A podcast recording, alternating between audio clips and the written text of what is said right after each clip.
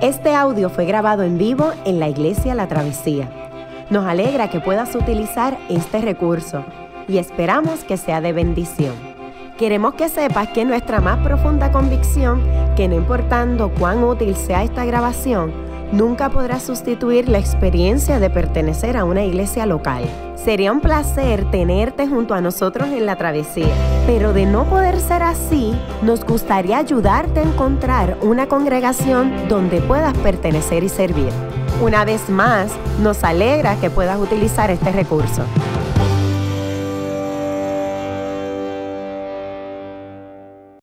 por el privilegio de, ser parte de tu iglesia. Te pedimos, Señor, que, que aún en estos asuntos que son un poco más técnicos, un poco más de, de gobernanza, que tal vez no son tan comunes para nosotros en el día a día, Señor, que podamos, podamos cerrar esta sección y sacar provecho de ella para servirte, Señor, mejor aquí en la travesía, y no solamente en la travesía como una iglesia que funciona sola, sino en nuestra denominación, Señor, la PCA. Te pido que, que nos ayudes esta noche, Señor. Queremos ser fieles a, a las escrituras. También queremos ser, Señor, gente que se relacione bien con, con nuestras iglesias hermanas y otras iglesias de nuestra comunidad. Pedimos estas cosas en el nombre de Jesús. Amén y amén. Yo quisiera comenzar, me encanta comenzar con esta pregunta y necesito los micrófonos por ahí, eh, están, están en, eh, porque es bueno siempre retomar por qué estamos haciendo lo que estamos haciendo. Me encanta siempre que retomemos ese concepto y si hay alguien que no ha venido una que otra, pues se entera de una vez. Alguien que me diga por qué una escuela de líderes y por qué ahora.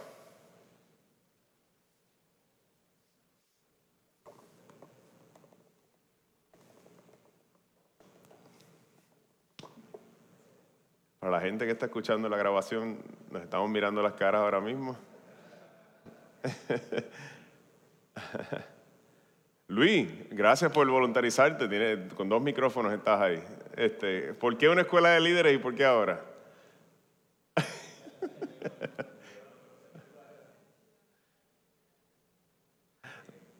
Porque, como mencionaron, la iglesia está en proceso de particularización y es una buena oportunidad para instruir a los miembros sobre, sobre procesos y también informar sobre lo que queremos y por qué. Seguro, y, y cómo, me, me encanta, y cómo podemos funcionar dentro de una iglesia que tal vez, no sé si a ustedes les pasa, a todos los que llegan a la travesía, de momento dices como que me cae bien, pero no la entiendo. No, no sé cómo, cómo funcionan esos presbi- presbiterianos, la Dios relajando. ¿Cómo funciona esa gente? ¿Qué es eso? ¿Sabe? ¿Qué, qué es esa cosa? Me gusta, pero no, no sé qué. O estos reformados, me gustan, pero me caen bien, pero no sé qué hacen. Eh, ¿Cómo funcionan estas iglesias? ¿Tienen una liturgia? ¿Qué es eso? Como que tienen eh, distintos elementos que no, no estamos acostumbrados. Así que en, en este momento que nos encontramos, de, que estamos buscando particularizarnos, que nos significa, no significa otra cosa que empezar a funcionar como una iglesia particular, que no significa otra cosa que ya dejar de ser una misión o estar como, como la hija de otra iglesia, sino que empecemos a funcionar al igual, a, la par con otras iglesias presbiterianas de nuestra denominación. ¿ok? Por eso es importante. Me gusta comenzar con el repaso. En la clase pasada estábamos trabajando eh, el, ¿verdad? Estábamos describiendo y viendo qué, requisitos hay para los cargos eh, de diáconos y de ancianos y también viendo cuáles eran algunas de esas labores que hacían los diáconos y los ancianos. Y lo que vamos a hacer hoy es que en el, en el, en el documento que yo les entregué, en el papelito que les entregué, vamos a, yo no les voy a decir de aquí al frente cuáles son esos requisitos. Si nosotros vamos a entrar al libro de orden, Ah, están las referencias en, el papel que les entregué y vamos a empezar a buscar ahí en el libro de orden y vamos a empezar a enlistarlos aquí. Vamos a hacer eso y la manera en que lo vamos a hacer es que necesitamos por lo menos que una persona en cada grupito, vamos a dividirnos en grupitos, por lo menos uno domine bien el inglés. ¿Por qué? Porque tristemente el libro de orden todavía no ha sido traducido al español, ya está en proceso, pero todavía no lo tenemos. Existe uno en español para la iglesia presbiteriana en Chile, pero cuando yo me puse a verlo es bien parecido, pero hay momentos donde cambia y cambia de manera significativa. Y es como que empezar a usar un documento que tú no sabes cuándo eh, realmente aplica y cuándo no, porque los cambios eh, no sabes dónde te los vas a encontrar, es mejor usar el de inglés de una vez y no, y no pasar doble trabajo. Así que, por el momento, la razón por qué está en inglés es que el de inglés es la versión oficial y no tenemos otra versión eh, que describa los procesos dentro de nuestra denominación con tal precisión como ese. ¿Ok? Así que antes de entrar en ese ejercicio, yo quisiera que habláramos un poquito de algo que estábamos eh, tocando, lo tocamos para cerrar la última, la última clase la pluralidad y la autoridad. Eh, ¿Ven con esto aquí? ¿Sí? ¿Lo movemos? ¿Podemos moverlo? No, ok. Hablamos de pluralidad y autoridad. ¿A qué nos estábamos refiriendo? Este fue el cierre de la última clase.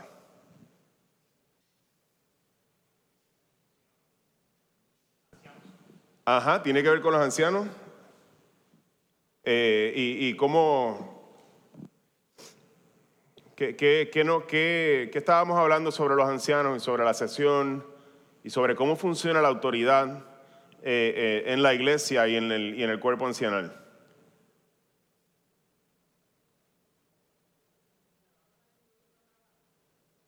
Perdóname. Maybe it's wrong para abajo, para arriba y arriba para abajo, algo así. yo creo que eso lo hablamos en algún momento, sí, hablamos de, cómo funciona en ese sentido, la, pero no, no esta, esta se refiere a algo más. Natalia dio una, una, ella fue quien tradujo el documento y aprovecho para decirle que nosotros no generamos este documento, sino que lo tradujimos y lo adaptamos a nuestras necesidades y ese es el proceso que hemos estado haciendo.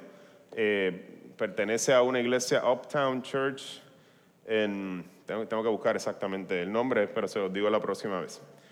Eh, pluralidad y autoridad. Había una frase que, que Natalia dijo, Natalia, ¿tú te acuerdas? Esa frase que ningún anciano... ¿Te acuerdas? Eh? Solito, ajá. Por ahí vamos, por ahí vamos. Ayúdenme. Vanessa, por allá. Pues de nuevo un anciano solo no tiene autoridad en sí mismo, sino que debe de consultar con los otros ancianos y con la escritura. O sea, primero la escritura y con los demás ancianos. Primero que un anciano sin Biblia no tiene ninguna autoridad.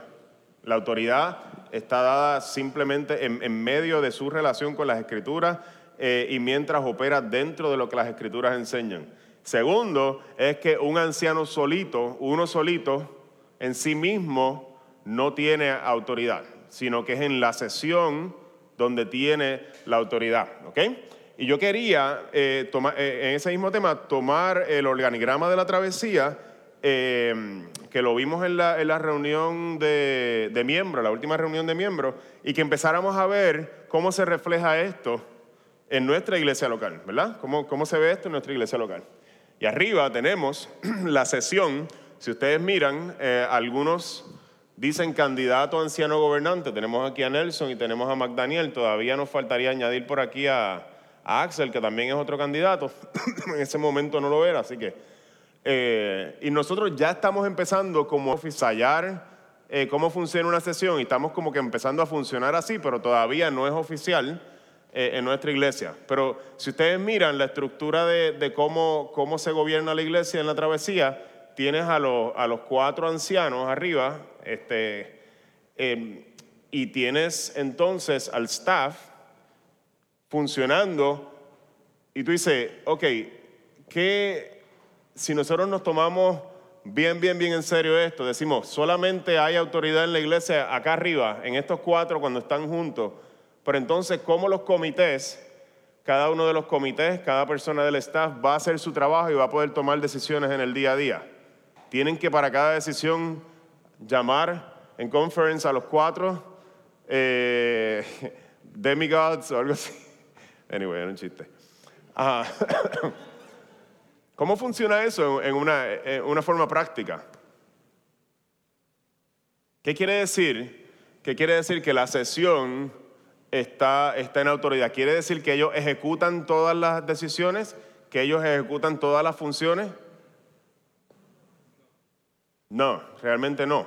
Lo que hace la sesión es que delega un voto de confianza a cada persona que ha sido asignada cada comité, cada líder de comité, les, les da un voto de confianza para que ellos tomen decisiones en sus ministerios, puedan tomar decisiones, puedan llevar a cabo todas las funciones que tienen que llevar a cabo y que no estén todo el tiempo los ancianos teniendo que estar tomando decisiones en todo, sino que hay un voto de confianza. Ahora, como hay un voto de confianza y la autoridad realmente reside en, en la sesión, si pasa algo aquí, ¿quién es responsable?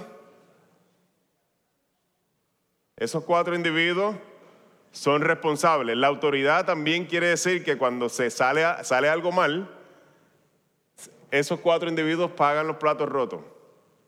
Es, la, manera en que, en que, funciona la autoridad. Quien, quien otorga o quien, o quien la, ejerce realmente toma, paga los platos rotos, pero todas estas personas tienen un voto de confianza de la sesión para llevar a cabo sus, eh, sus trabajos. Yo como pastor, por ejemplo, estoy, estoy soy uno de la sesión, pero cuando yo funciono en el staff, yo también pues tengo un voto de, la, de la, un voto de confianza de la sesión para poder hacer mis labores al día, para poder dar consejería, para poder tomar decisiones en el día a día. Y cada una de las personas, según el área en que está dirigiendo, tiene un voto de confianza del staff. Eh, la manera en que funciona en el organigrama de nuestra organización ahora mismo es esta, la sesión da confianza, un voto eh, da, eh, delega de su autoridad en estas personas o estos líderes. También nosotros tenemos una junta. ¿Por qué la junta está aquí aparte? No es que está más abajo que los demás, es que la junta dentro de nuestro sistema de gobierno no está contemplada en el libro de orden. La junta muchas veces es un requerimiento del Estado. Y lo que hace, lo que hace la junta de directores básicamente es que la congregación la escoge para tomar decisiones sobre venta, e hipoteca, renta y todas esas cosas que requieren, tienen todo este lenguaje legal y todas estas cosas y tienen que ver con el Estado. Eh, la Junta trabaja con todas estas cosas, son personas que la, congregación confía en ellos. Este, pero las decisiones que la Junta toma siempre representan la voluntad de la congregación y la voluntad de los ancianos. No, no es que toman ellos las decisiones, sino que llevan a cabo los procesos. En nuestra, en nuestra denominación la Junta no, no funciona como, como, tal vez en otras iglesias donde la Junta toma las decisiones, sino que la Junta es, es más un requerimiento del Estado y lo utilizamos, pero no, no está en autoridad sobre los comités ni los ministerios ni nada de eso. ¿okay? Es, un, eh, funciona aparte en ese sentido. Muy útil, pero funciona aparte. ¿Okay? Um, yo quisiera que después del libro de esta breve introducción, nosotros nos movamos un poquito a trabajar directamente con el libro de orden. ¿okay? Tienen ahí unas preguntas y yo voy a pedirle que se dividan en grupitos de cinco.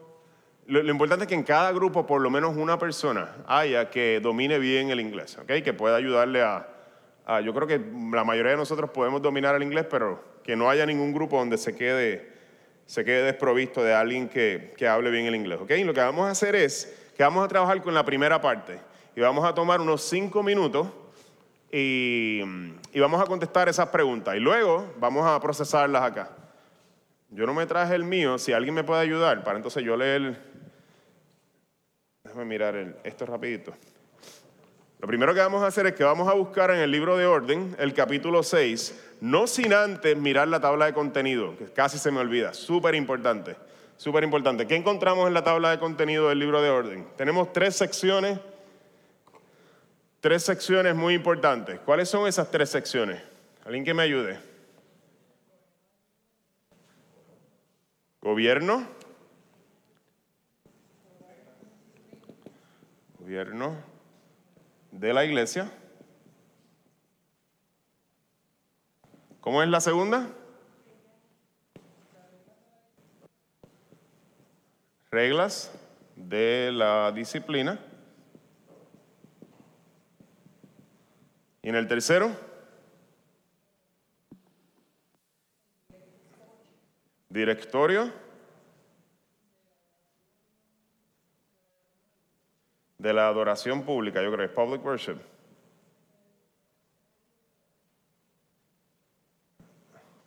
Corporativa, yo creo que, ¿verdad? Adoración corporativa. Así dice, worship of God, no dice public worship. Ah, pues yo, yo estoy, eh, tengo, tengo lenguaje, ah, no, pero estoy, estoy buscando la, la versión en, inglés. ¿Qué dice la en español? Ah, ok. Sí, sí, es que hay un capítulo que habla de eleme- elements of... Sí, sí. Ok, per- perfecto. Gracias, ustedes me están ayudando a mí a mejorar en esto. Directorio para... ¿Ah? Adoración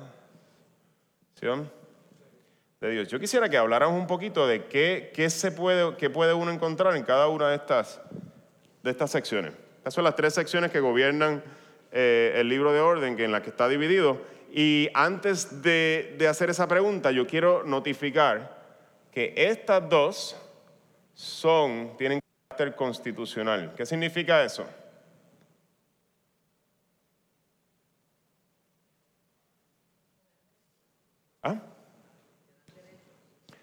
Eh, tiene, tiene que ver con el lenguaje, eh, sí, con ese lenguaje. Tienen carácter constitucional, es que lo que está escrito aquí son, es por el libro, así lo tenemos que hacer. Aquí no hay, es como, como, como doctrina casi. Lo, lo que está escrito aquí, lo que nosotros nos encontramos en gobierno de la iglesia y en reglas de disciplina, así es, punto. Aquí hay un poquito más de flexibilidad, porque como el contexto varía, cómo va a ser la adoración a Dios en cada iglesia local va a ser tan diferente, aquí ellos dan cierta libertad. Dicen, no, aquí eh, eh, damos recomendaciones, estas son las mejores prácticas que nosotros hemos acumulado o recopilado a, través del tiempo, pero no, no tienen carácter constitucional, exceptuando capítulo 56 al 58. Perdón, 58. ¿Qué encontramos en los capítulos 56 a 58? Si ustedes miran ahí en el... Aquí encontramos bautismo. No hay, no hay, no hay... Los presbiterianos no, no- no relajan con el bautismo, ¿sabes? No, no hay... Ahí es así, eso es lo que creemos y punto. No hay flexibilidad ahí. Bautismo. Santa Cena. Y falta uno más. Ordenanza. ¿Ah? Ordenanza, el 57. The admission of person to sealing ordinances. Sí, yo, yo tengo. ¿cuáles, ¿Cuáles son bautismo y Santa Cena? Yo creo que son esos dos nada más. Tengo que, se los puedo confirmar la próxima vez. Ok, so, yo sé que son 56 al 58 por los números que me acuerdo. Bueno, memoricé. ¿Cuál es, cuál es el 58? Vamos a ponerlo ahí también el otro. Que no me, me acordaba de estos dos en, en nombre. Sí, el, Sí, el de la Santa Cena. ¿Y el 57 cuál es? Eh, the admission of person to sealing ordinances. La admisión de las personas a los sacramentos. Exacto, la admisión de las personas a, esta, a estas dos cosas. Perfecto, yo sabía que tenían que ver con estas dos. La admisión, quienes pueden ser bautizados, quienes pueden tomar la Santa Cena. ¿Ok? Eh, así que básicamente todo lo que en el directorio para la adoración a Dios, que es constitucional, tiene que ver con el bautismo de la Santa Cena. Lo demás eh, eh, no, no es, eh. Esto, esto es no negociable. Lo que encontremos aquí es no negociable en términos de la, de la adoración a Dios. Ok, así que cuando nosotros vamos a buscar, por ejemplo, um, o, me dicen ustedes a mí, ¿qué podemos encontrar aquí en- en bajo gobierno de la iglesia? ¿Qué tipo, ¿Qué tipo de asuntos podemos encontrar ahí?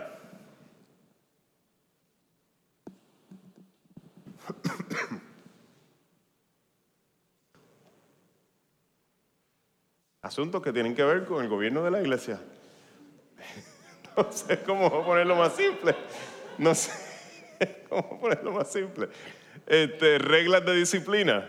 ¿Qué podemos encontrar ahí? Natalia me dijo que dijera la sesión. La sesión. Cómo se forman las sesiones, cómo se escogen, eh, a reuniones congregacionales, cómo se llevan a cabo las reuniones congregacionales, cómo se escoge un pastor, cómo se vota también, sale ahí, yo creo. Así que si un día usted dice, no me está cayendo bien ya, Yamil, déjame buscar cuál es el procedimiento. Yo creo que se lo vamos a encontrar más acá en reglas de disciplina. ¿Cómo se vota a un pastor? Eh, es posible, ¿sabes? Pues algún día tal vez haya que hacerlo, Dios no lo quiera. Pero ahí, ya no. ¿Verdad? Está todo eso detallado, cómo funciona dentro de la iglesia presbiteriana, el gobierno presbiteriano. Ah, cómo se particulariza una iglesia. Creo que sale ahí en, el número, eh, el número, ¿qué dice? El número cuatro, cómo se particulariza una iglesia. Así que si nosotros que estamos en ese proce- proceso, podemos ir siempre ahí y buscar como referencia, ok, ¿qué estamos haciendo bien? ¿Qué no estamos haciendo bien? Está ahí para todo el mundo leerlo. Ajá, Natalia. Lo de constitucional significa que eso no cambia. O sea, como que nosotros nos vamos a inventarnos ahora, como que, ah, mira, vamos a empezar un proceso nuevo de cómo vamos a votar aquí, o vamos a cómo escogemos los ancianos. Como que no. Eso es constitucional en el sentido que no, no podemos, cada congregación, decidir, vamos a llevar a cabo la disciplina de esta forma. Como que el libro de orden no, lo, esta- lo establece como es. Al contrario, el directorio de adoración, ahí como que hay que, hay que leer, siempre hay que tener una lectura del Antiguo Testamento cuando, como que, no, eso, lo sugieren, mejores prácticas, pero no es algo que todas las iglesias tienen que, que seguir. Para hacer la diferencia entre constitucional y aclarar eso. Seguro, sí. ¿Se entiende? Tremendo. Así que, eh, dada esa aclaración, todo lo que está aquí, ya como dijimos, eso va. Lo que está acá, pues, no necesariamente. Am, había algo que estaba diciendo y se me, se me quedó ahí, se me quedó ahí en... Ah, lo de la, a ese particular, lo de cómo se particulariza una iglesia, todos esos procesos, cómo se escogen ancianos.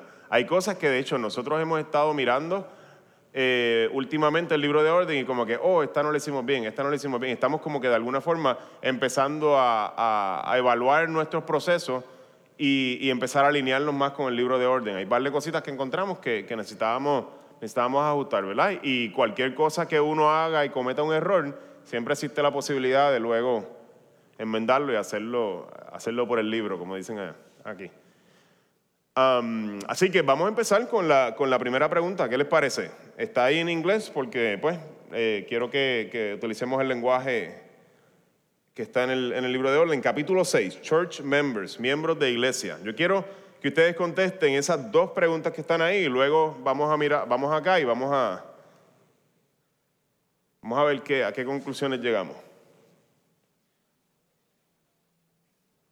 ahora forman los grupitos. Ajá, gracias. Sí, si me ayudan con eso. Este, Natalia, democráticamente.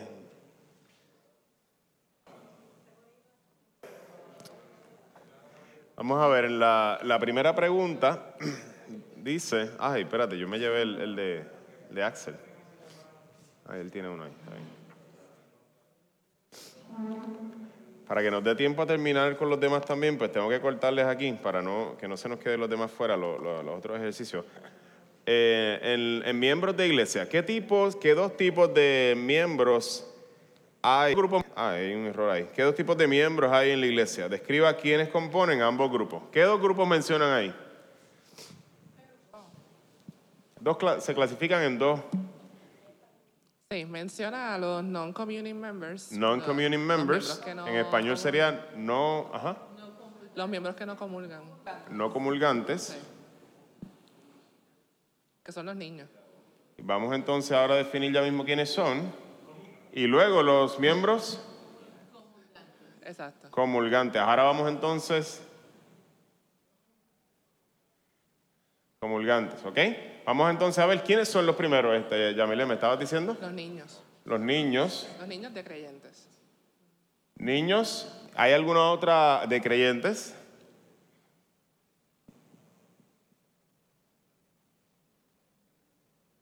¿Ok? Los niños de los creyentes. Y es algo bien interesante que nuestra congregación considera a los, a los hijos de, los- de los miembros, los considera miembros. No todas las congregaciones consideran a los hijos, a los hijos miembros, sino que aquellos que hacen una profesión de fe son miembros. Nosotros decimos, nuestros hijos no son pequeños paganos, sino son parte del pueblo de Dios, aunque todavía no hayan hecho una profesión de, una profesión de fe porque no tengan las capacidades para hacerla, son parte del pueblo de Dios. O sea, están cubiertos por la fe de todos padres. Y eso es algo que los presbiterianos afirmamos, al igual que, en el Antiguo Testamento eh, la cabeza del, hogar, por ejemplo, Abraham, la fe de Abraham cubría a, su casa. Todos se tuvieron que circuncidar bajo Abraham. E igual aquí los niños de los padres que son creyentes se bautizan. Eh, es consistente con el Antiguo Testamento. Dios no funciona con individuos primordialmente, funciona con familias, con unidades eh, y, con un pueblo. Presbiterianos se destacan por, ¿sabes? Se distinguen por, por esa, por considerar a los niños parte de su, de su membresía. Lo único que son no comulgantes, porque para poder tomar la Santa Cena tienen que haber abrazado la fe. ¿Ok? Ok, son los comulgantes, ¿quiénes son? Eh, ah, ok. Ok. Eh, son aquellos que han hecho profesión de fe, son bautizados y están admitidos en la mesa del Señor. Profesión de fe, Eh, son bautizados, de fe, bautizado, bautizado, y eh, la cena, la mesa del Señor, ¿verdad? Tienen acceso a la mesa del Señor. Pueden, como ya han sido bautizados y han hecho profesión de fe, pues pueden, pueden venir a la mesa del Eh. Señor. Este, esos son los miembros comulgantes, ¿ok? Ahora, ¿qué privilegios? Eh, permiso. Ajá, sí, gracias. Buen sí. Hago la pregunta debido a que en algunas iglesias no se tiene como, como requisito, ¿verdad? Desde el punto de vista teológico, por qué una persona para participar en la cena debe ser bautizada. Ujú. Primero tenemos que, eh, definir, según las escrituras, qué significa el bautismo. Eh, el bautismo en el Nuevo Testamento es la señal, al igual que lo era en el Antiguo Testamento la circuncisión, es la señal. De hecho, en Colosenses capítulo 2 hablan de que eh, hay una, relación directa entre la circuncisión y el bautismo. El bautismo es la señal de, que alguien ha recibido la regeneración, el lavamiento de las aguas, en, la circuncisión se, sacaba la impureza, se- es, básicamente la misma imagen, y, ha sido admitido al pueblo de Dios. La circuncisión le daba entrada al pueblo de Dios a aquellos niños, el bautismo le da entrada al pueblo de Dios eh, a, a los creyentes. Por eso el, el mandato en Mateo 8, vayan, hagan discípulos y bautícenlos, háganlos parte del pueblo de Dios. En el nombre del Padre, del Hijo y del Espíritu Santo. Así que alguien que no ha sido bautizado puede ser un creyente, pero en realidad es el bautismo el momento en que oficialmente eh, para la comunidad, este, la comunidad está presente y dice, sí, ya tú eres parte de, de nosotros, de, de esta iglesia. Así que tenemos eh, los no Otra comulgantes. preguntita. Sí, seguro. Seguro. Lo único que tengo que seguir porque Sí, tengo no, mucho por ahí. rapidito, pero este, pero no vamos a condenar a nadie que de repente es creyente y se paró y, No, y no, tomó la cena. Pues mira, realmente yo tengo que tener cuidado con lo que digo porque Ajá. yo puedo tener opiniones personales, pero cuando tratamos de la cena, en nuestra denominación no hay, no hay, es no hay juego con eso. So, so, no vamos a condenar a nadie porque pues es un error. No, eh, siempre se dice, siempre se dice, y, Sí. pero si alguien se levanta y, y participa porque tiene fe y demás, Pues es nuestra responsabilidad y cae sobre los ancianos acercarse a esa persona y decirle, mira, eh, gracias por, por, ¿verdad? Por, por querer ser parte de este momento. Pero si uno entiende y está convencido de que no tiene lo- lo- los requisitos para acercarse a la cena, nos tocaría a nosotros con amor y con toda la lo que distingue la travesía de tratar bien a la gente, hacerle entenderle que el, Ronnie siempre lo dice, y yo trato de siempre decirlo, esto es un, no es un ritual vacío y es para la gente que tiene fe, para la gente que tiene fe cristiana y afirma la fe. Ajá. Y en caso de los niños, tengo curiosidad, em, los niños que están en la iglesia y toman la Santa Cena, ¿hasta qué momento ellos pueden estar tomando la Santa Cena y tener para decidir am, profesar la fe por ellos mismos? Mientras ellos no hayan hecho una profesión de fe, no se les admite en la, en la cena. Porque parte de los requisitos de la cena, eh, primera de Corintios 11, es que cada uno se examine a sí mismo antes de venir a la cena. Y alguien que todavía no, no tiene fe cristiana y no puede examinarse a sí mismo, Cuando nosotros pasamos a tomar la Santa Cena, eh, en caso de que los niños están pasando, pasan. Pues si es un niño que no ha hecho, nosotros lo dejamos a discreción siempre de los padres, si los padres conocen que su hijo ha hecho profesión de fe, pues los padres tienen toda la autorización de darle Santa Cena a sus hijos. Pero si los padres saben que el niño todavía no, no ha hecho una profesión de fe, la, la mesa es exclusivamente para aquellos que, que han entregado su vida voluntariamente a Cristo.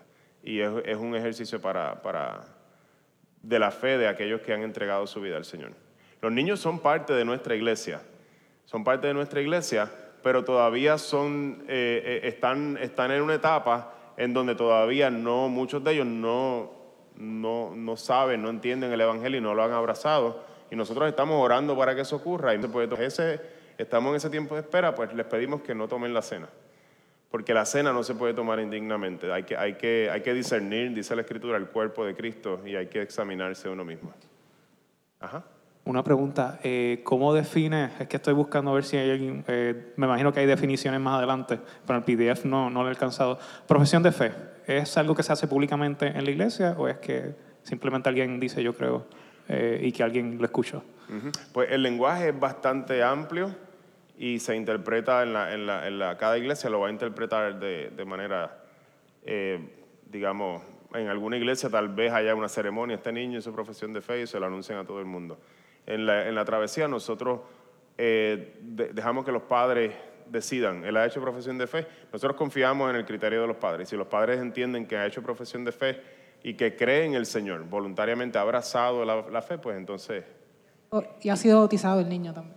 el, si el bautismo se da temprano en nuestra congregación, ajá. Y, y perdona, no es por insistir el, el punto, yo sé que tienes que seguir, eh, pero tiene que haber algún elemento público de esto, porque ¿cómo vamos a saber qué tipo de miembro es? Si es un miembro profe- profesante, en comunión, eh, comulgante o no. Eh, Por eso eh, es mi pregunta. Pues Que el, Tiene que haber un punto que esto se hace público. Sí, sí. Entonces, yo creo que para en, en el momento en que nosotros vayamos, no utilizamos este lenguaje a diario y por eso es que estamos empezando ahora este procedimiento. Tiene que haber algo público, lo que no sé identificar, identificar es, eh, eh, lo, lo que me viene a la mente será, será ahora mismo una reunión congregacional. Una reunión congregacional donde decimos abiertamente todos los miembros, que son miembros y son comulgantes, este, porque pueden haber miembros niños que no son comulgantes, todos los miembros tienen derecho a votar en esta decisión que se va a tomar y se hace, y se hace la salvedad. Todos aquellos que vienen a la cena, que han, tomado, han, han- han han hecho una profesión de fe y se hace la, la- la salvedad cuando se va a llevar a cabo una votación. En ese momento, digamos, Y iba a mencionar, Yamil, que aunque no se hace quizás público, si hay unas clases de, de membresía y antes de hacerse miembro hay una entrevista donde se hace esas preguntas, si Ah, han sido ok. bautizados y todo eso. Y entonces, aunque... Se lleva un récord, Entonces sí. se entiende que si ya la persona se hizo miembro de la iglesia, que muchas veces se presentan, eh, pues ya esa persona pasó por ese proceso. Y pues se puede entender que pues ya la iglesia puede confiar en que si pasó por ese proceso, pues ya... no hay que como que hacer otro anuncio, Sí. yo, adicional. Yo creo que eso, eso es tremendo punto y yo creo que vale la pena discutirlo tal vez este, a, a nivel de administrativo, a ver qué estamos haciendo. Y hay, una, hay una lista oficial de miembros que está arriba en la oficina con todas las personas que han hecho, que sabemos que han hizo la- las clases, las, han sido bautizados y todo eso, y, los y los ancianos y están al tanto de, esa, de esa lista. Así que Pero con los Es que- niños se vuelve un poco más, ah. un poco más blurry y, y es la parte donde yo creo que Jan está ta- tapping, como que dando algo ahí que, que vale la pena. Vale la pena aclarar un poquito más y, y tener, ¿sabes? No, ¿sabes? Que, que podamos tener un mecanismo en el que sepamos con más claridad.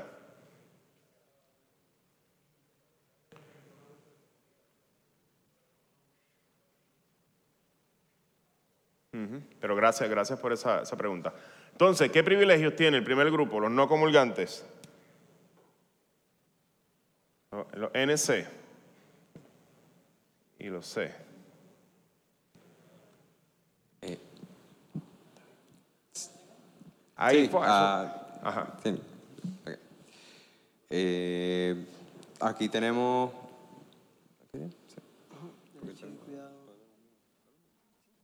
Ok, yo aquí tengo, tenemos apuntado eh, derecho al bautismo, eh, al cuidado pastoral y la instrucción y gobierno de la iglesia.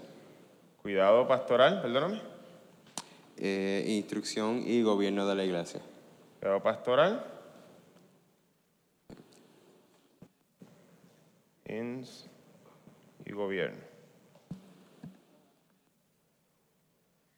Entonces, tenemos a los miembros comulgantes que lo que nos dice básicamente es, estos tienen todos los derechos, todos estos incluidos. ¿Cuál le faltaría? ¿Cuál le faltaría? Que no está explícitamente ahí. ¿Cuál le faltaría? ¿Cuál tienen estos que no tienen estos? Ah, hay dos por lo menos. Santa Cena. Santa Cena Y votar. Y votar en las decisiones de la iglesia. ¿Ok? Estos dos pueden votar. Esto, este grupo, perdóname, puede votar. Y está admitido a la, a la, a la mesa. ¿Ok? De momento, la idea de- del ejercicio es que ustedes se encontraran con un montón de, de lenguaje presbiteriano ahí y de momento, ¿qué rayos es esto? Como palabras que uno nunca... eh, la idea es desorientarlos un poco al principio. Eh, así que si se sintieron así, como que esto de non-communing, communing y todo este, este todo el lenguaje, esa era la idea. Y, y que de alguna forma lo procesemos juntos y luego pues vamos a, a- a seguirlo. Pero la idea es esa, es, es- es otro idioma y no solamente porque es inglés, es que es otro idioma, el, el- el que está escrito, el, otra manera de, de, ¿verdad? de hablar que, que- que no, no estamos acostumbrados a muchos de esos términos. Lo que vamos a hacer es el mismo ejercicio. Eh, yo, yo quise hacerlo con el capítulo 8, que es el capítulo de los ancianos, y quise hacerlo también con el de los diáconos, como un repaso a lo último que nosotros dimos. Son las mismas preguntas que trabajamos en la clase pasada, pero mirándolas de- directamente desde el libro de orden, con, con el tiempo, son las 8 y 32, am, me gustaría que por lo menos hiciéramos uno de esos dos, los ancianos y los, o los diáconos, ¿ok? Así que escojan... Ok, pues vamos acá a ser ancianos y acá hacemos diáconos, ¿ok? Y vamos, vamos a trabajarlo. Entonces, las últimas dos preguntas son bien sencillas y no son de hacer listas ni nada, sino que las podemos trabajar al final para cerrar.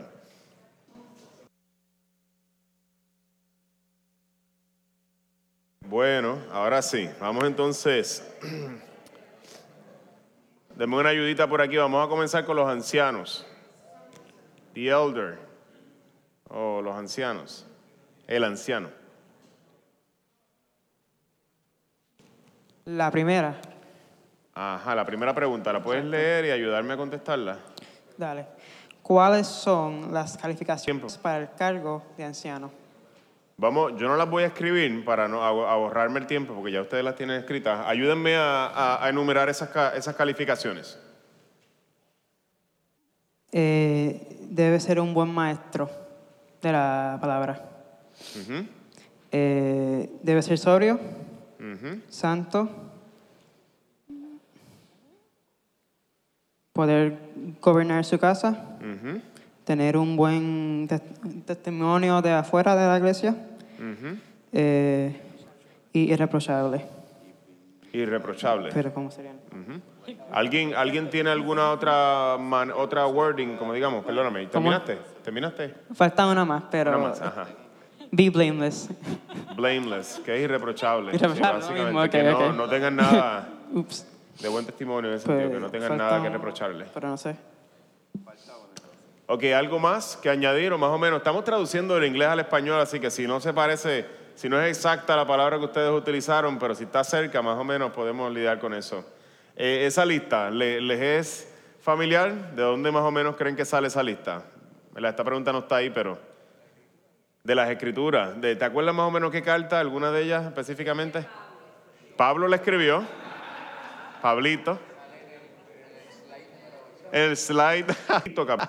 Primera de Timoteo, capítulo 3. Primera de Timoteo, capítulo 3. Ahí hay, y Tito, capítulo 1. Son, son, son, son donde se describen esa- esas calificaciones.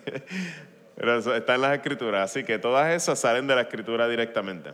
Ahora, eh, ¿cuáles son em, las tareas? eh, perdóname, la- las. Estoy con, los- con los ancianos. ¿Cuáles son sus responsabilidades? Responsabilidades de los, de los elders, de los ancianos.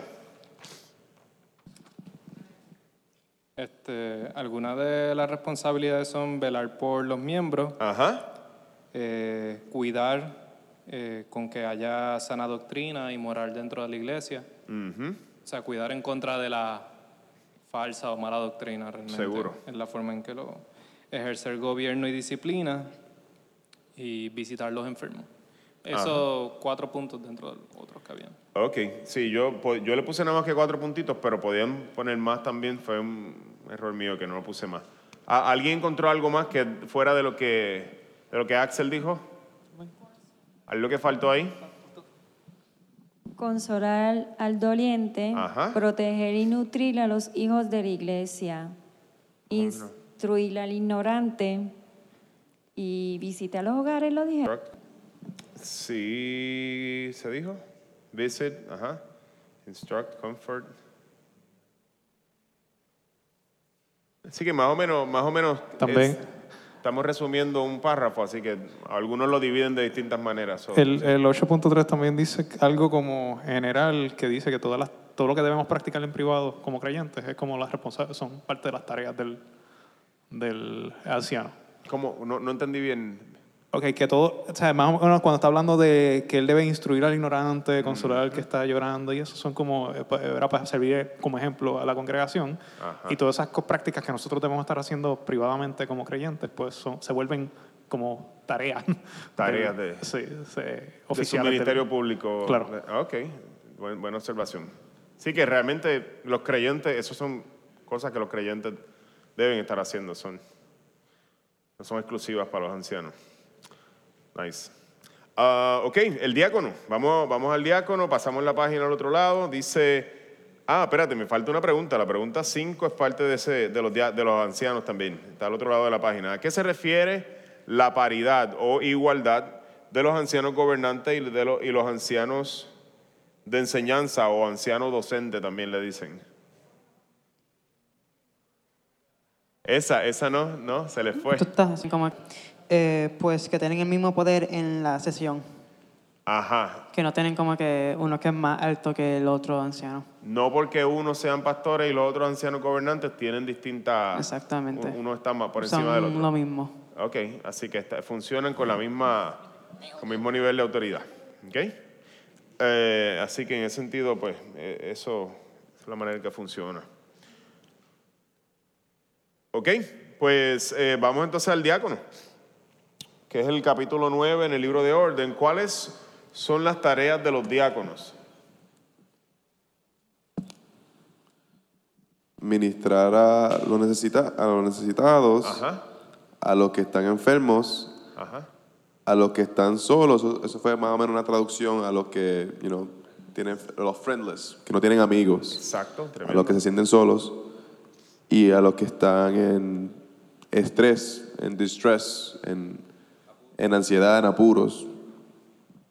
Este, otra era administrar bienes y uso correcto de estos entre los miembros de la iglesia y cuidar la propiedad también y los recursos de la iglesia. Así que se, se las podemos clasificar en, tres en tres áreas. Ministrar las necesidades, y tú dijiste un grupo de personas eh, que tienen necesidades. Rosa, eh, animar a la generosidad, animar a la iglesia a ser generosa y colectar eso y administrar esas ofrendas. Y la tercera es eh, cuidar, este, como bien tú dijiste, de, la- de las facilidades de, la iglesia y tener cuidado ¿verdad? De, de- y eso es lo que nuestra denominación eh, ha, entendido que, que es una buena aplicación del ministerio de diaconado dentro de la, de la, ¿verdad? De nuestras iglesias, en nuestros contextos. Este, eh, ¿Cuáles son las calificaciones para esos diáconos?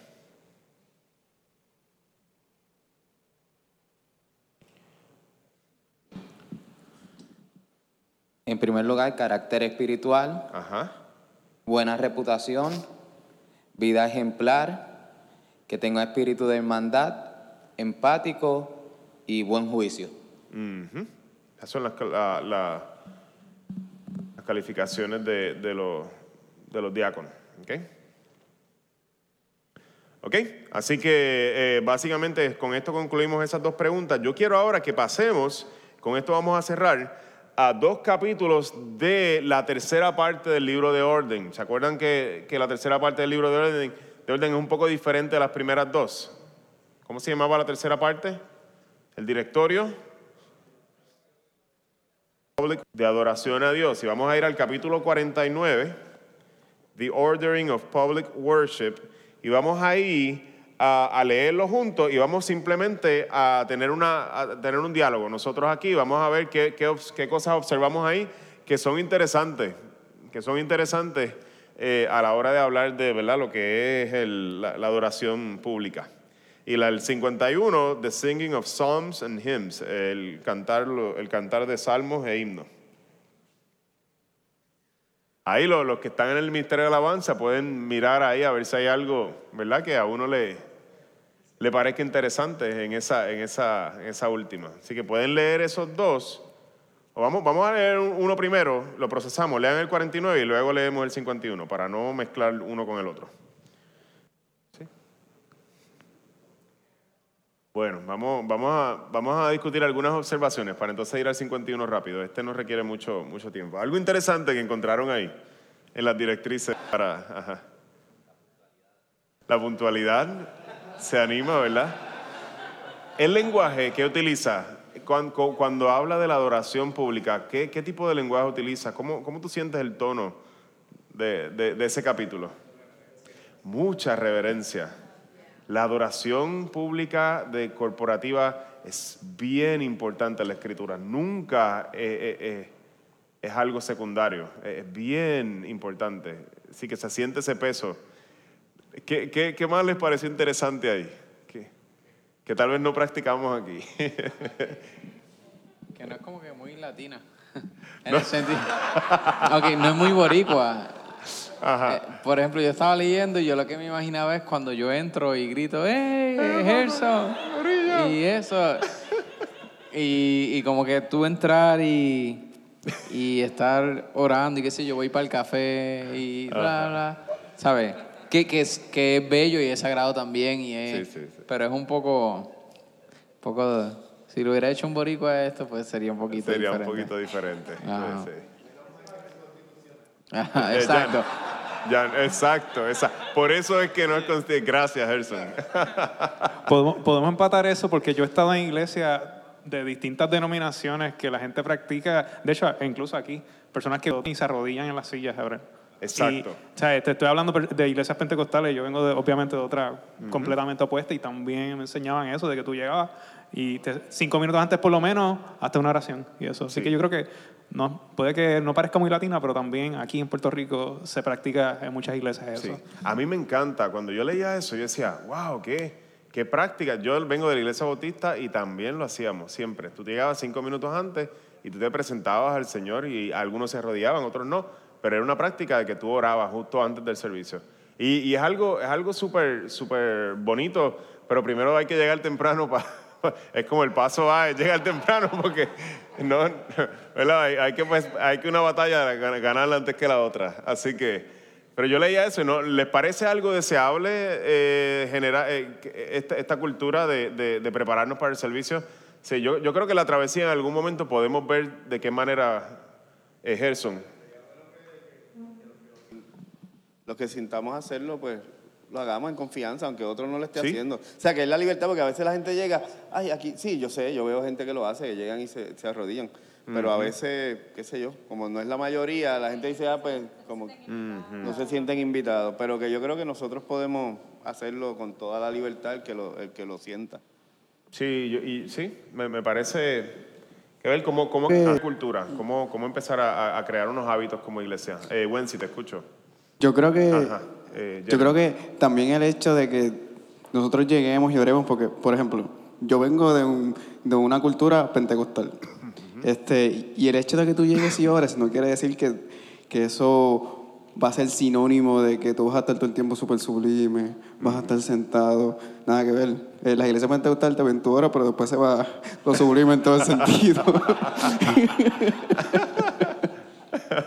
So, este, el hecho que tú llegues preparado, ese sentido de preparación y llegar, este, como dice, como dice el libro, que tú llegues con tu corazón presto para una adoración no quiere decir que vamos a dejar de ser latinos. Este, y yo creo que un- si lo contextualizamos lo que está diciendo, no te está diciendo tienes que dejar de ser como tú eres. Simplemente tienes que llegar con el corazón presto para adorar a Dios. Amén. Está bueno. Hacerlo como latino. Exacto. Como lo que somos. Pues nada, so- solamente escogí estos capítulos para tirar como una, tirarle maíz a galli, así como a ver qué, qué, qué reacciones uno recibe, porque verdad, no sé si ustedes tienen las mismas reacciones que yo. A mí me llamó particularmente la atención cuando dice que eh, no haya salidas innecesarias antes de la bendición. Es como que, como que para también mantener ese espíritu de reverencia durante todo, todo el momento de adoración. Yo creo que eso es un área donde nosotros, donde nosotros podemos crecer como, como iglesia. Nuestro espacio a veces se, se siente más, no se siente tan eclesiástico tal vez, ¿verdad? El, el modelo parece como un coffee shop gigante, grande, eh, eh, este, este, ¿verdad? este setting. Y, y a veces se nos hace un poquito difícil eh, mantener esa, esa, esa reverencia. Y ah, me incluyo a mí mismo también. Y también veo en, el, en lo que leemos un proceso comunitario, como un lenguaje bien comunitario, ¿no? Y familiar. Exacto. Donde tu experiencia con Dios no es aislada, Ujú. eh, aunque es celebrada evidentemente, pero es como una constante invitación a que la experiencia de fe es una que vivimos como familia. Eh, y, y a mí me encanta eso, yo Sí. celebro eso. ¿no? So, Sí, yo tenía un comentario y Sigue, es Vanessa. que en la parte de la preparación a mí me resulta bien bueno pensar que no es solamente el momento, esos cinco minutos antes de ese domingo, sino cómo venimos preparados de la semana. Y, y me ayuda también a, a- una de las cosas que eh, la travesía me ha ayudado en muchísimas cosas en mi vida, pero una de las cosas que yo he traído a mi asunto personal precisamente la estructura de acá, donde uno ve prim- primero alabanza y después ve catecismo y después va al estudio de la palabra. Y yo he llevado mi devocional personal en, ese, en esa dirección y, y ha sido, para mí ha sido una bendición tremenda empezar, por ejemplo, el día cantando. Y yo digo, porque así, pues, Señor, hay que empezar cantándote. ¿ves? Y entonces sigo buscando oportunidades en el día porque tengo que buscarla, pero entonces yo sé que lo próximo que me toca es la parte del catecismo. Y yo ando con el catecismo a ver en qué momentito me puedo sentar.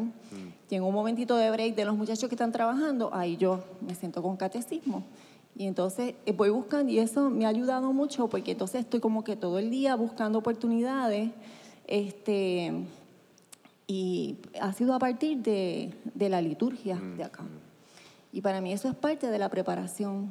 Me encanta, me encanta. Esos ritmos. Me encanta. Eh, me gustaría. ¿Alguien más que quiere decir algo, Carmen? ¿No?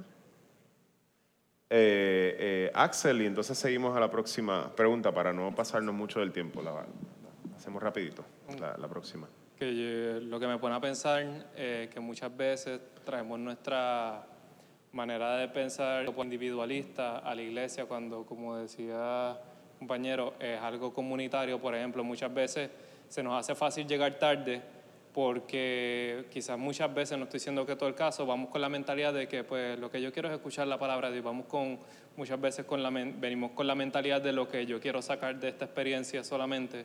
Al igual me puedo ir antes de tomar de, de la bendición porque ya recibí o ya tuve la experiencia que quería y tengo que seguir con mi vida. Y quizás ese, ese pensamiento, no estoy diciendo que siempre es el caso, pero de por qué realmente venimos acá y tener la mentalidad de que vengo a adorar a Dios, vengo a estar en comunidad y un momento donde pues, nos preparamos, que no se trata solamente de lo que yo puedo sacar de esto, sino yo soy parte de esta comunidad, así que vengo preparado y soy, soy, soy un miembro. Gracias, gracias por ese comentario. Entonces, vamos a movernos al, al, al 51. A mí, eh, ¿verdad? Mi reacción es bien parecida a la de ustedes. Por lo menos a mí me bendice mucho el leer estas estas directrices o di- digamos recomendaciones de, la Iglesia Presbiteriana está- están bien escritas. y, a mí me han bendecido mucho, ¿verdad? No todo, lo, no todo lo que vamos a estar aquí lo vamos a tomar como ley, porque ellos mismos ni siquiera pretenden que sea así, pero, pero bien valioso. Por lo vamos, a mí me ha enriquecido eh, mi vida de iglesia. Um, vamos, a, vamos a ver como última pregunta el capítulo 51, eh, The Singing of, the, of Psalms and Hymns. Pueden leerlo en voz baja y lo discutimos rapidito. Ok, estamos ahí, ¿verdad? Más o menos ya podemos... Algo, algo interesante ahí. Vamos, vamos a por lo menos decir tres o cuatro cositas que vimos ahí para entonces ir cerrando. Una, ¿Qué una parece? por grupo, uno por grupo. por- Ajá, dale. Ah, uno por... Oh, está sugiriendo que sea uno por grupo. Pues, ah, ajá, pues Natalia dijo uno por grupo, so, dale.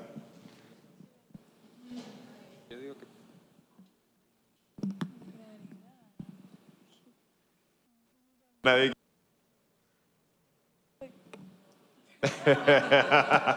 Nadie quiere la barquilla. A mí me pareció bien interesante, ya casi al final, que dice que el, el cantar salmos e himnos debe ser, debe alentarse a la congregación cantar salmos e himnos. Y me recuerda la experiencia cuando están los adoradores, ¿verdad? Casi siempre hay una parte dentro del- de los cánticos que, que se queda solo instrumental y el que esté, ya sea Gerson o Katy, permiten que la congregación cante y se escuche.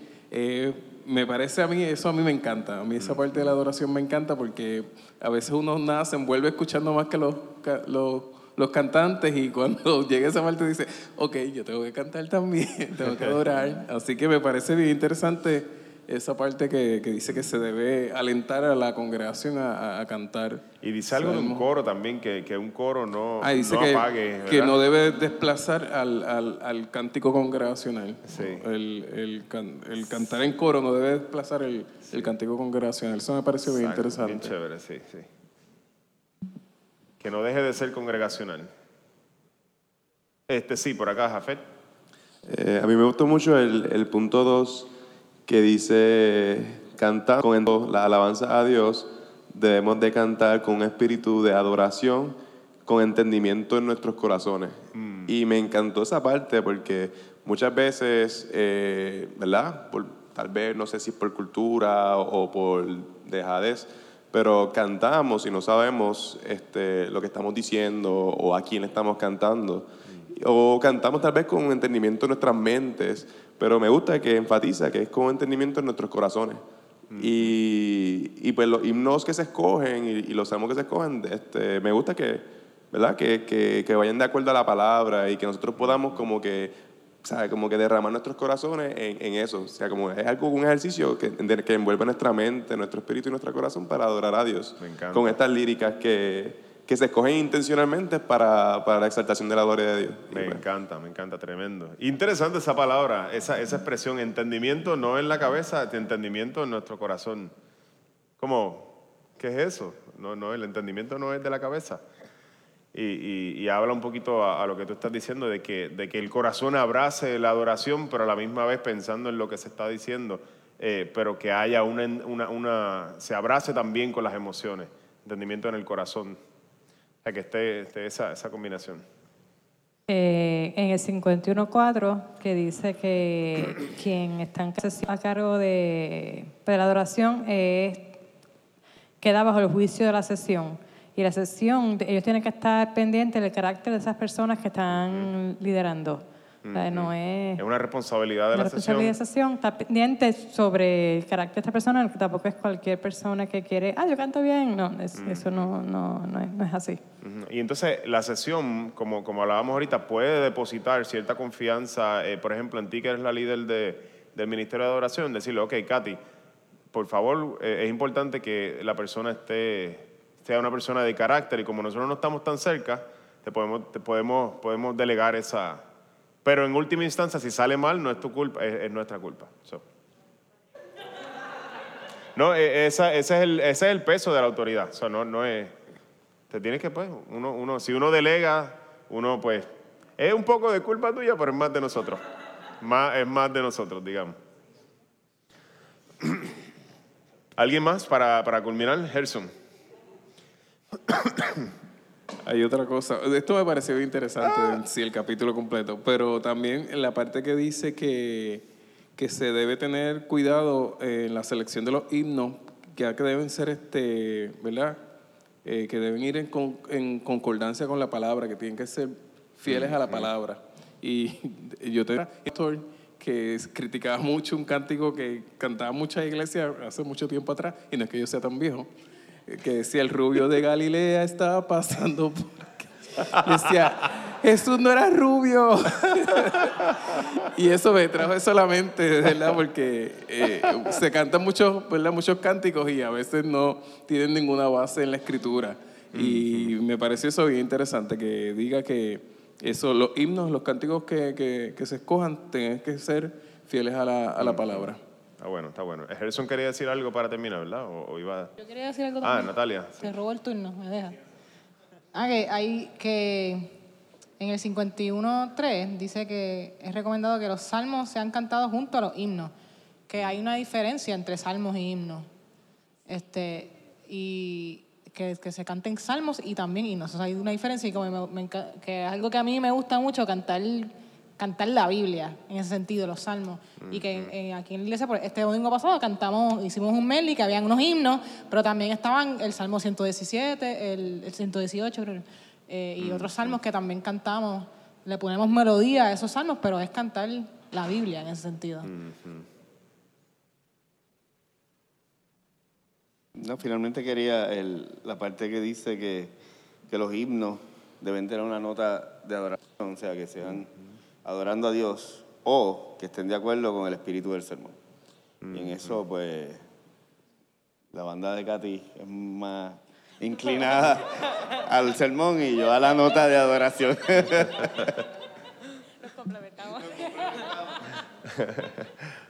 Bueno, pues estamos ahí, muchas gracias. Quiero, quiero darles asignación porque la semana que viene comenzamos con contenido bíblico. Entonces, para estas clases yo quisiera, estos videos son fenomenales. Es Bible Project, pero en español. Lo pueden buscar. está fenomenal. A mí me encanta cómo ellos, cómo ellos hacen. Lo, lo, busqué, lo puse aquí en español para beneficio ¿verdad? de la mayoría. También están en inglés. Usted lo busca así mismo, el proyecto Biblia. Y vamos a, leer, vamos a, a ver estos siete videos. Son de cinco y pico de minutos cada uno. Si no pueden ver los siete, por lo menos los primeros dos, que es la Biblia y la historia de la Biblia. Vamos a ver un big picture de qué se trata la Biblia. Y vamos a mirarlo de una vista panorámica. Este, y después vamos a entrar un poco más en específico. Pero vamos a ver qué es la Biblia y la historia de la Biblia. Si pueden eh, ver los otros cinco, son una chulería y toman cinco y pico minutos cada uno. No, no, no es mucho tiempo. Así que pueden ver uno al día o algo así. En YouTube los buscan y la manera de encontrarlo es el Proyecto Biblia o Bible Project. Y la serie se llama ¿Cómo leer la Biblia? Yamil, podemos poner el link en el drive y enviarlo por email también. Para que Exacto, gracias por eso, Natalia. Eso sería buena. Yo no sé hacer eso, así que si ustedes me pueden ayudar con eso, pues me, me, me ayudan con eso. ¿Ok? Así que esa va a ser la asignación para la, la clase que viene. A mí me encanta esa parte, esta parte es, digamos, mi favorita. A lo mejor no sea la favorita de ustedes, pero la mía es mi favorita. Eh, es la historia que cuenta la Biblia, la gran historia, desde el principio de la creación hasta el final que termina en una nueva creación. La, la- la Biblia termina en un jardín, eh, comienza en un jardín, termina en una ciudad, comienza con Dios y los hombres y termina con Dios en medio de los hombres, de los seres humanos, una vez más. ¿Qué hay entre medio? Eso es lo que nosotros vamos a, vamos a, a- a- a desempacar aquí y ver de qué se trata la Biblia. ¿ok? Vamos a darle gracias al Señor y pedir que su bendición esté con cada uno de nosotros de regreso a nuestros hogares. Padre, gracias por este tiempo, gracias por el... Te doy yo personalmente gracias, Señor, por el sacrificio que, que- mis hermanos y hermanas hacen de estar aquí, Señor, después de sus trabajos, un día tan largo. Te pido que bendiga su esfuerzo, Señor, que tú les regales descanso esta noche, Señor. Te pido que guarde sus caminos a, sus hogares, Señor, y que pues, esta- estas sesiones, Señor, puedan ser de, de beneficio a su vida y a la iglesia, a la, a la vida corporativa de la iglesia, Señor. Bendice, Iglesia, la travesía y permítenos ser fiel a tu palabra, Señor, en el ministerio que has puesto en nuestras manos. Pedimos estas cosas en el nombre de Cristo Jesús. Amén y amén. Vayan con Dios. Qué bueno que pudiste escuchar esta grabación. ¿Qué tal si la compartes con otros? Recuerda que hay muchos más recursos en nuestra página latravesía.org, donde también puedes realizar un donativo. Dios te bendiga.